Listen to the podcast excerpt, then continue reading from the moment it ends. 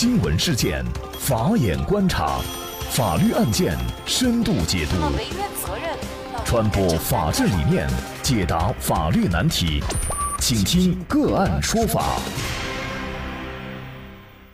大家好，感谢收听个案说法，我是方红。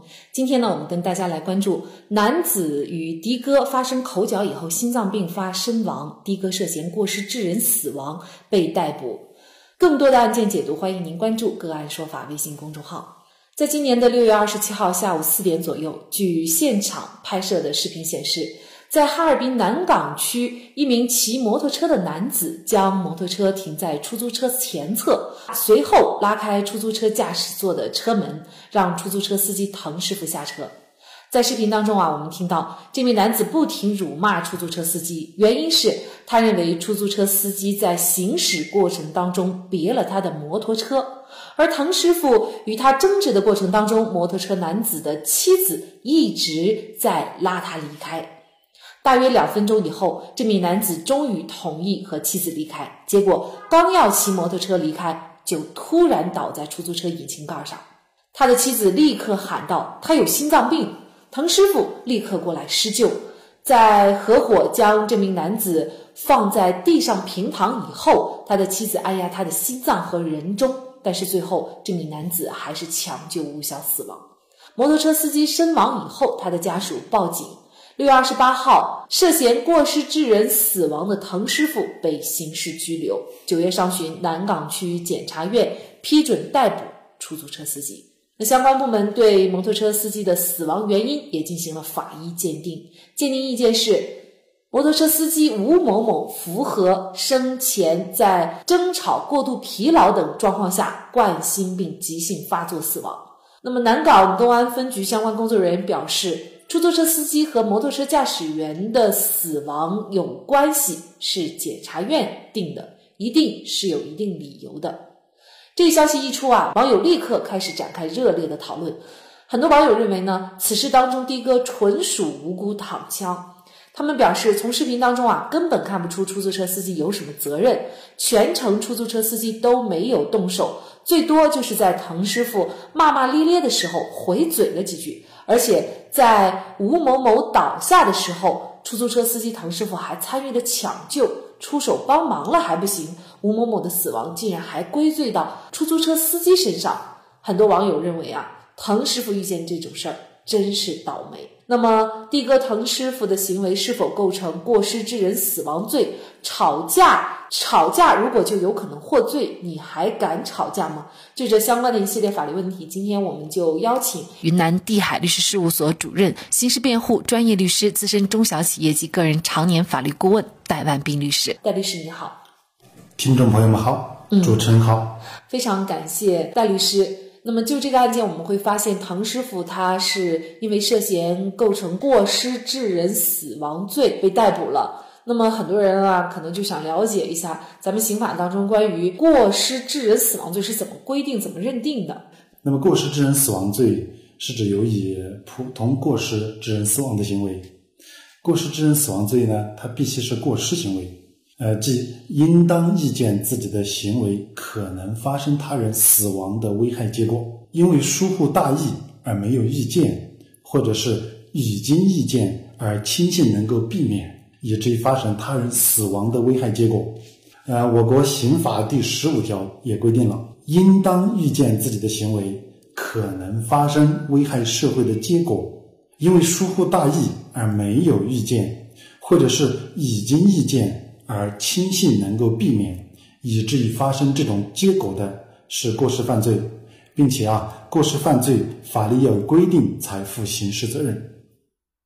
嗯，那么结合到这个案件当中，的哥他有没有构成过失致人死亡罪呢？您怎么看这个问题？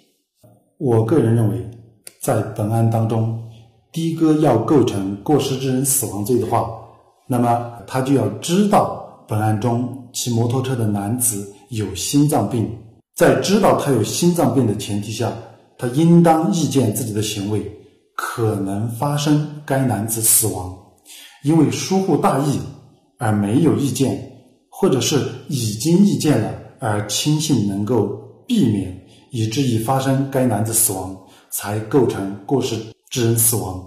但是本案中双方是陌路人，的哥不可能意见对方有心脏病，因此也就不可能意见危害结果，则应该是意外事件。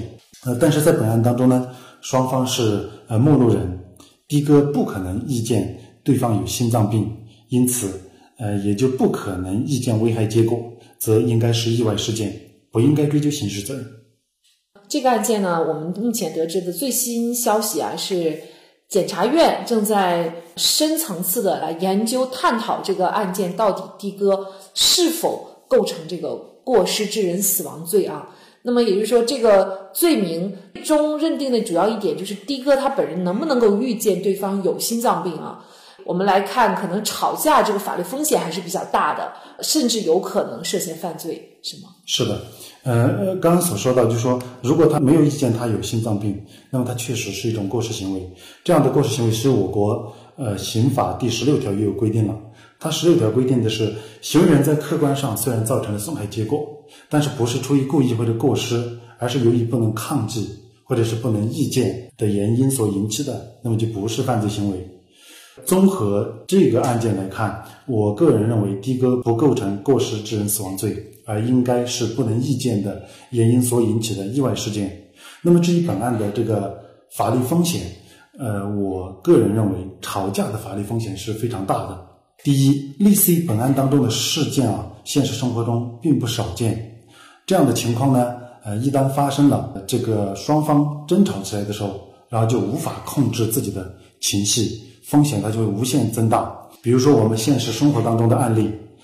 两人因为相互别了车后吵架，一方在吵架当中明确告知对方：“我有心脏病，懒得和你争吵。”那么，但是另外另外一方因为把控不住情绪，而且情绪比较激动，甚至说“你有心脏病，管我什么事？”然后下面继续相互之间互骂，甚至有些动手互殴。最终一方如果因为心脏病而死亡。那么，另外一方可能就会构成故意杀人罪，所以它的法律风险是无限大的。那么，正因为有法律风险，所以刑法当中也才对这些不可抗力事件和意外事件做出了规定。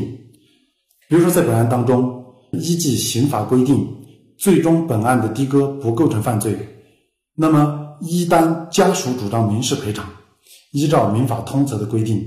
的哥仍然应当在过错范围内承担民事赔偿责任，所以你看，就说呃，第一，他可能构成故意杀人；第二，可能构成过失致人死亡罪；呃，第三呢，即便是不构成过失致人死亡罪，而是一个意外事件，那么你发生了争吵，也仍然应当在。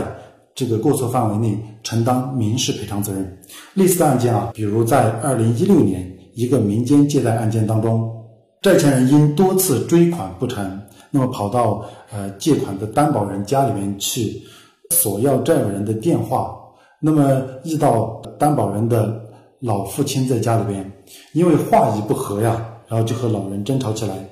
此后没有过多久呢，老人家也便死亡了。之后，担保人就起诉到法院，要求债权人赔偿死亡赔偿金、丧葬费、被抚养人生活费合计四万余元。最终，法院的判决结果是，死者与被告共同承担百分之十的责任。那么这样来看，您看，像在这样一个案例当中，因为争吵而导致老人的死亡，最后承担了民事赔偿责任。所以我个人建议。我们每一个人呢，在生活当中遇到这样的事情，应该尽最大努力去礼让他人。这样不但给我们自己减小了一份法律风险，也对构建我们的和谐社会建立一份自己应尽的力量。嗯。呃，确实啊，像之前我又想起来一个案例，就是我们节目也曾经做过的关于电梯劝烟的这样的一个案例。当时一审是判了劝烟者要承担一定的民事赔偿责任，但是二审呢是觉得不需要承担责任。那我觉得呢，它和我们今天讲的这个案件呢，还是有一点比较类似的情况。其实。到底应不应该追究刑事责任？这个应该是造成比较严重的后果。另外就是主观上一定要有故意和或者是过失。那这个案件呢，我们从案件整个的表述来看，还看不出出租车司机有任何的主观上的故意和过失。但是不管怎么样，这个案件最终到法院，我们也会继续关注它的一个审判结果。吵架有风险，那么我们尽量理性，但是在追究法律责任的时候，我们应该也是依法来追究哈。好，那么在这里呢，也再一次感谢云南地海律师事务所主任、刑事辩护专业律师戴万斌律师。那么，大家如果想获得我们节目的图文资料，欢迎您关注“个案说法”的微信公众号，在历史消息当中就可以找到这期节目的全部图文资料。那么，大家在生活工作当中遇到一些法律问题呢，也欢迎大家向我们进行咨询。